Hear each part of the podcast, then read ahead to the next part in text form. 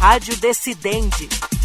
Começa agora o Rádio Decidente, podcast da Coordenadoria de TV e Rádio do Superior Tribunal de Justiça, em parceria com o NUGEPNAC, o Núcleo de Gerenciamento de Precedentes e de Ações Coletivas do STJ. Eu sou Fátima Uchoa e comigo também no comando dessa conversa, Tiago Gomide. Oi, Tiago. Olá, Fátima. Saudações também aos nossos ouvintes. Para quem não conhece o Rádio Decidente, o podcast é mais um canal de comunicação do Tribunal da Cidadania que busca ampliar a divulgação dos precedentes qualificados do STJ. A cada episódio, traremos um convidado diferente para entendermos com mais detalhes importantes decisões do tribunal relativas a demandas repetitivas. Bom, e hoje nós vamos falar sobre o tema 710 dos recursos repetitivos, julgado em 2014 e que definiu a legalidade do sistema Credit Scoring, prática comercial que atribui pontuação aos consumidores conforme avaliação de risco para concessão de crédito. E para falar sobre esse importante julgamento, nós convidamos o relator dos recursos selecionados como representativos da controvérsia, ministro Paulo de Tarso Sanseverino. Seja muito bem-vindo, ministro.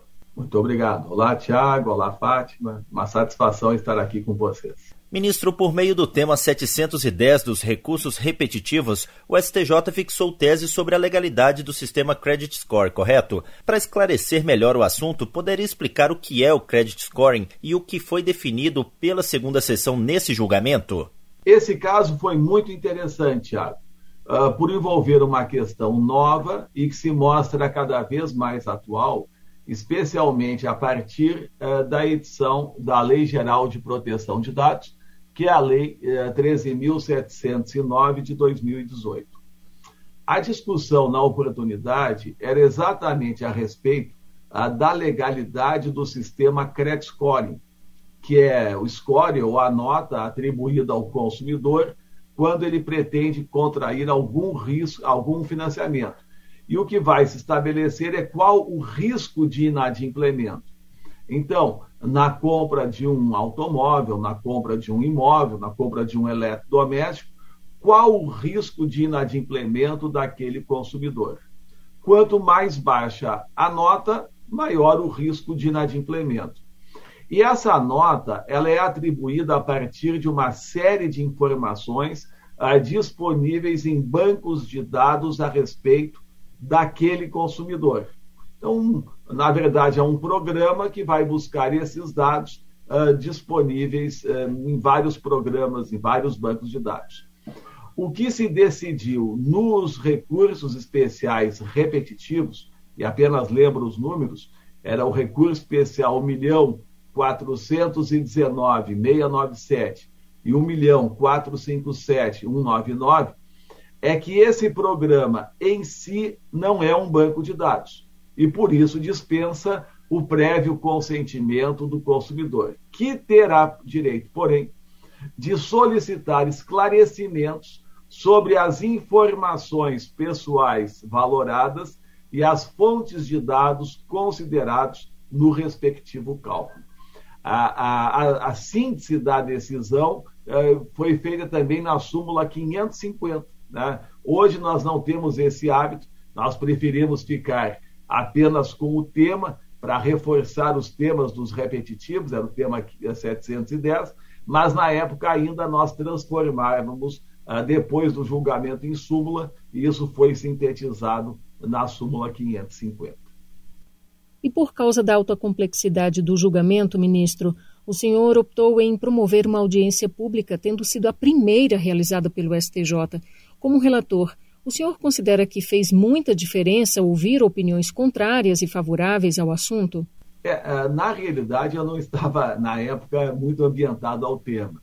A, a afetação desses dois recursos especiais a, como repetitivos foi uma provocação do Tribunal de Justiça do Rio Grande do Sul, da presidência do tribunal, em função dos problemas que eles estavam vivenciando com a multiplicação de demandas a respeito dessa questão.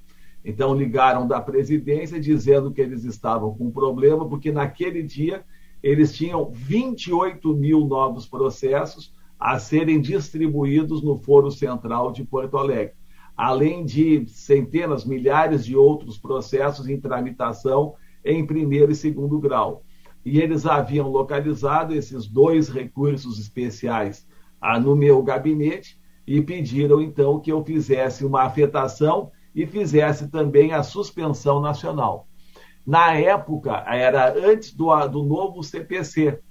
É, e, e, o CPC antigo, a lei de 2008, que criou o repetitivo, ela não previa ainda nem a suspensão nacional e nem a audiência pública. Então, eu acabei acolhendo é, o pedido da suspensão nacional, aplicando analogicamente o regimento interno do STF. E, além disso, como era uma questão nova, aí eu resolvi realizar audiência pública. Nós temos um acordo entre os ministros da segunda sessão, né, de afetar apenas como recurso repetitivo temas que já tenham sido decididos nas duas turmas que compõem a sessão de direito privado, a terceira e a quarta turma. Entretanto, como esse era um tema novo, mas que teve uma dimensão muito grande em função das uh, milhares de demandas que estavam em tramitação, aí eu decidi realizar a audiência pública e utilizei novamente também, uh, analogicamente, o regimento interno uh, do Supremo Tribunal Federal. depois fiquei sabendo que era a primeira audiência pública da história do STJ. Ah, hoje a audiência pública ela é prevista expressamente no CPC ah, de 2015 e eu confesso, eu tenho feito várias e constitui uma experiência extraordinária que democratiza o julgamento, a instrução das demandas e o julgamento posterior, pois permite a manifestação de todos os interessados que serão afetados pelos precedentes não apenas as partes, não apenas os seus advogados, mas até mesmo pessoas que não são advogadas podem participar. Então, já tivemos a presença de economistas, já tivemos, a presença de presidentes de sindicatos, de federações e etc. Então, realmente é muito interessante e, e, nesses casos uh, de precedentes que vão, de decisões que vão formar precedentes qualificados, que é o caso. Então, ela é muito importante. Nesse caso, foi extremamente rica e interessante a audiência pública. E eu tenho o hábito também, eu vou para a audiência pública apenas com o relatório do processo feito, mas sem a, a formação da convicção. Eu deixo que a, a minha convicção seja formada a partir dos debates feitos na audiência pública. E em todos os casos que eu tive, acabou a audiência pública, eu sabia exatamente o que eu iria uh, decidir naquele processo e apenas aí sim a necessidade uh, de elaboração do voto para a fundamentação dessa posição. Ministro, temos aí quase sete anos desse julgamento, né? Eu gostaria que o senhor falasse sobre a importância desse tema ter sido afetado e julgado sob o rito dos recursos repetitivos e os resultados práticos disso, o antes e o depois desse julgamento, principalmente em relação à redução no número de processos que chegaram à corte relativos a esse tema. Bom, uh, esse caso sintetiza bem a, a importância dos recursos uh, especiais repetitivos para a, a gestão uh, do Poder Judiciário, para a viabilização uh, da própria máquina judiciária. Então, na verdade, são as demandas repetitivas, as demandas de massa, que muitas vezes acabam congestionando toda a máquina judiciária. E nesse caso aqui, ah, depois do julgamento, nós tomamos conhecimento do número expressivo de demandas, especialmente nos estados do Sul. Então, alguma coisa em torno de 200 a 300 mil processos que foram, foram atingidos. Então, imagina, dos 200 mil recursos especiais a respeito desse tema chegassem e fossem distribuídos aos 10 ministros do STJ. Então, seria, enfim, aproximadamente 20 mil recursos especiais para cada um dos ministros. É, é mais do que o dobro que nós recebemos ah, anualmente, contando todos os processos que nos são distribuídos. Então, na verdade, é, uma, é muito importante e é exatamente essa gestão ah, que o tribunal tem feito dos repetitivos é que tem viabilizado ah, o trabalho da corte ah, no direito público, no direito privado e até mesmo no direito penal, no direito criminal, em que eles usam ah, menos os recursos repetitivos. Mas constitui uma técnica muito importante e enquanto não for aprovado pelo Congresso Nacional, ah, está atualmente no Senado, a, a, a PEC da relevância da questão federal é, sem dúvida alguma, uma boa gestão ah, dos recursos repetitivos pelas administrações uh, dos, uh, do Superior Tribunal de Justiça é que tem viabilizado a nossa Corte. E aqui eu destaco que todos os presidentes uh, têm tido uma preocupação muito grande com uma boa gestão dos repetitivos, e isso tem sido fundamental para todos nós. E, ministro Sanseverino, a tese firmada nesse repetitivo fala que é desnecessário o consentimento do consumidor consultado mas pondera que a ele devem ser fornecidos esclarecimentos, caso solicitados, sobre as fontes do histórico de crédito e das informações pessoais valoradas. No entanto, a Lei Geral de Proteção de Dados, que entrou em vigor no ano passado, né, fala sobre o consentimento para o uso de dados pessoais. Na sua avaliação, o senhor acredita que a tese firmada em 2014 precisa ser revista? Uh, eu penso que não. Uh, na verdade, Bom, a Lei Geral de Proteção de Dados, ao lado do Marco Civil da Internet de 2014, a, da Lei do Cadastro Positivo de 2011, né? enfim, são diplomas legais fundamentais para os dias de hoje. A gente vive a era uh, das redes sociais e é uma nova forma uh, de comunicação e que muitas vezes ela é extremamente agressiva e invasiva uh, da privacidade, da intimidade uh, dos seus usuários. Então, esse realmente é um problema bem sério, é, é um estudado no mundo inteiro, né? e aí a preocupação com a privacidade inform informacional. Na realidade, a própria Lei Geral de Proteção de Dados brasileira, ela é inspirada no regulamento uh, europeu. Então, na verdade, é uma preocupação muito grande com a questão da privacidade e se valoriza muito, tanto lá no regulamento europeu como na nossa Lei Geral de Proteção de Dados, uh, o consentimento do titular dos dados que vai ser utilizado. Ocorre que a própria Lei Geral de Proteção de Dados ela dispensa esse consentimento em determinadas uh, situações e que são uh, previstas uh, lá no artigo 7 da lei. E uma das situações é exatamente a, a, a possibilidade de tratamento de dados para a proteção do crédito.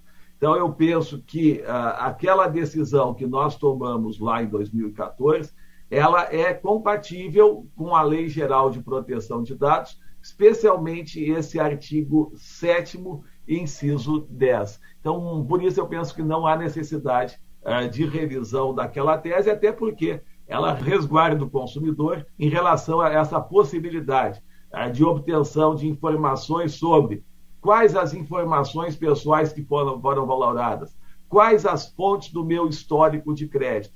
Então, com isso, nós já temos um espaço para o controle uh, do consumidor a respeito daquele score de crédito uh, baixo que eventualmente lhe foi atribuído. Eu penso que essa decisão se mostra satisfatória já que o número de demandas envolvendo essa questão do crédito scoring hoje é, é muito baixo dentro do nosso sistema judiciário, felizmente. Ministro, o senhor acredita que agora com a LGPD é possível a chegada ao STJ de muitos casos de distinguishing, que é a prática de não aplicar um determinado precedente por se reconhecer que a situação não se enquadra nos parâmetros estabelecidos? É, isso é interessante. Nós temos, uh, nós usamos essas expressões inglesas, né? Distinguish, overruling, né? O distinguish é a distinção, a overruling é a superação de um precedente. é que, na realidade, a, a nossa ideia do sistema de precedentes ela vem é, em boa parte da, da common law, né, que é Inglaterra, Estados Unidos, em que a, a principal fonte do direito são os precedentes uh, jurisprudenciais. Enquanto que nos países da civil law, que é o direito continental europeu, e o Brasil, em função da sua vinculação histórica com Portugal, ela se insere exatamente entre os países da civil law, a, a principal fonte é a lei, a legislação. Uh, primeiro, eu penso que o Brasil continua vinculado à civil law. Na, na verdade, a, os precedentes, a força dos precedentes, claro que foi reforçada, especialmente ah, no novo CPC, mas ainda em cima da interpretação ah, de leis eh, existentes.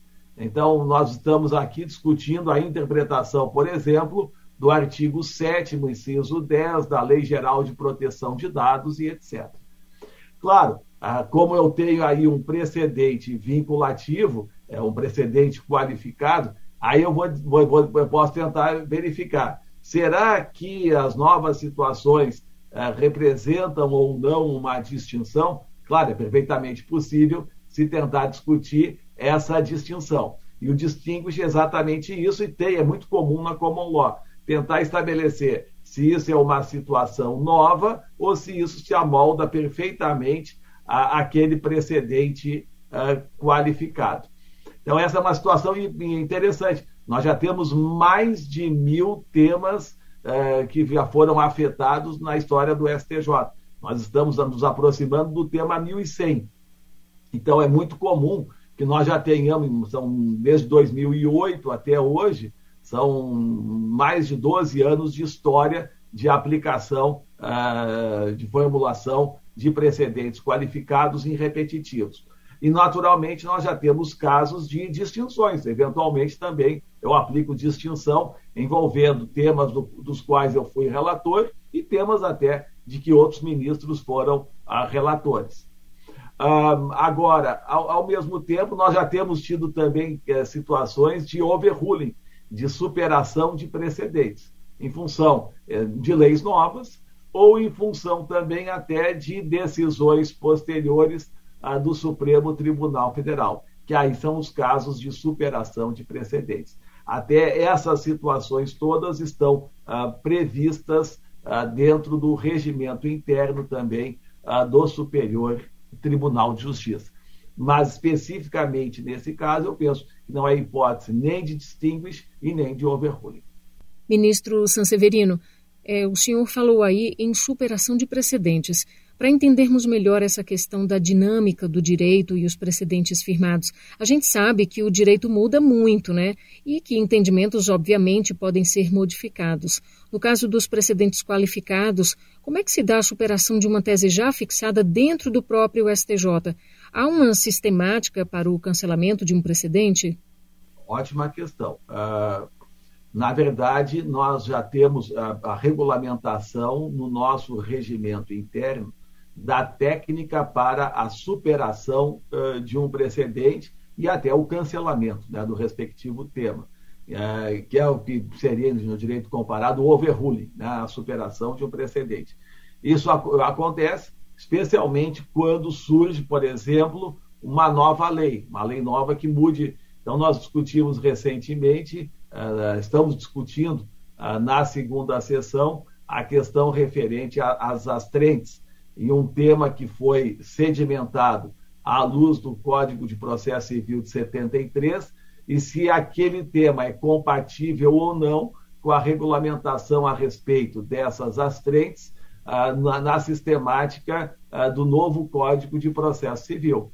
E aí tem um grande debate, uma divisão ah, entre os doutrinadores, uma divisão também, certamente, entre os ministros, e aí é, é um debate que está sendo gestado na segunda sessão. Ao mesmo tempo, também é muito comum esse tipo de discussão na Corte Especial, de superação ou não é, de precedentes. Então, é muito interessante, mas o mais importante é que existe uma sistemática prevista no nosso regimento interno para essas situações de superação, de cancelamento de precedentes formados em sede de recursos especiais repetitivos. Ministro, mas na sua opinião, independentemente das possíveis mudanças, podemos afirmar com certeza que a aplicação dos precedentes qualificados é essencial para a garantia dos princípios da celeridade processual, da isonomia, da eficiência e também da segurança jurídica na entrega da prestação jurisdicional? Excelente questão, Tiago. Ah, sem dúvida alguma, esses são os grandes valores ah, que orientam a formação de precedentes qualificados ah, especialmente em sede de recursos especiais repetitivos.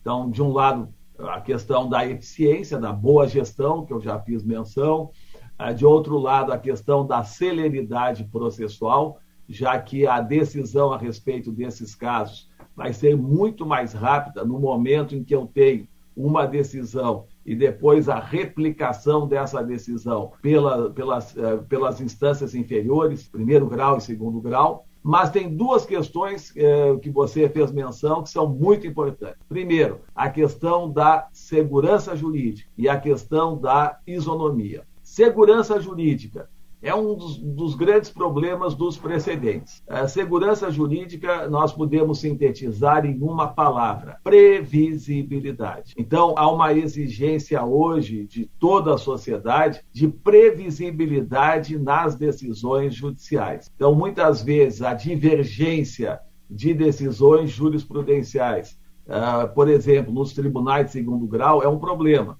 a divergência entre diferentes tribunais é um grande problema. A divergência no seio do próprio STJ é um problema enorme, né? já que é um tribunal encarregado, a missão constitucional do STJ é a uniformização da jurisprudência e garantir a boa aplicação uh, do direito federal, da legislação federal. Então, no momento que eu tenho uma divergência, por exemplo, entre duas turmas do STJ, isso é um grande problema. Então, nós temos que unificar a jurisprudência, isso frequentemente nós fazemos na segunda sessão, na Corte Especial, é, em sede de repetitivo, em sede de incidente de assunção de competência, com esse objetivo de dar estabilidade à nossa jurisprudência e, com isso, garantir segurança jurídica, garantir, assegurar previsibilidade às nossas decisões. Então, um ponto fundamental da formação, da boa formação de precedentes qualificados é a questão da segurança jurídica e da previsibilidade. Outra questão muito importante também é a isonomia das decisões. Demandas repetitivas são demandas muitas vezes praticamente iguais, envolvendo diferentes, demandantes, diferentes demandantes. Então, por exemplo, questões de servidores públicos, questões envolvendo previdência pública, questões envolvendo previdência privada, questões envolvendo, por exemplo, contratos bancários e assim por diante. Né? E muitas vezes a, a, a, demanda é praticamente igual. Então, imagina dois servidores públicos que sentam lado a lado no mesmo uh, gabinete e os dois ingressam com o mesmo tipo de demanda, postulando a mesma gratificação. Os processos caem com juízes diferentes. E uma demanda é julgada procedente e a outra é julgada improcedente. Os dois entram com apelação e caem com câmaras diferentes de um mesmo tribunal, com turmas diferentes de um mesmo tribunal. E os dois e as duas sentenças ah, absolutamente divergentes acabam sendo confirmadas. Então, uma, um servidor obtém uma gratificação e o outro tem negado. Imagine a situação de, absolu, de, de sentimento de absoluta injustiça que tem aquele servidor que teve a sua demanda julgada improcedente. Isonomia e justiça são dois valores que caminham de mãos dadas. Né? Aquele célebre conceito de justiça que é atribuído a Rui Barbosa, mas que na verdade é de Aristóteles lá na Ética Nicômaco, um livro antigo, mas sempre atual, que é a ideia de tratar igualmente os iguais e os desiguais na medida em que se desigualam. Então, Se eu trato desigualmente situações iguais, isso é um fator de profunda injustiça. E, mediante os recursos repetitivos, nós conseguimos que situações iguais vão ser tratadas igualmente. Então, eu penso que, além das, da nossa preocupação com uma boa gestão, né, que é a questão da eficiência, a questão da celeridade, mas eu penso que os dois valores fundamentais que norteiam uma boa gestão dos repetitivos são os valores segurança jurídica, previsibilidade, e os valores isonomia, justiça das decisões judiciais. E que, aliás, foram expressamente referidos uh, pelo legislador do Código de Processo Civil quando regulou o incidente de, de, de uh, o IRDR, o incidente de resolução de demandas repetitivas, lá no artigo 976. Ele faz expressa referência tanto à isonomia como à segurança jurídica. Então, é uma excelente questão. A, a formação de precedentes qualificados não é apenas uma questão de uh, gestão, de redução de acervos processuais, mas principalmente uma questão que envolve justiça e segurança jurídica na formulação dos precedentes jurisprudenciais. Ministro Paulo de Tarso Sanseverino, muito obrigada pela participação no nosso podcast Rádio Decidente.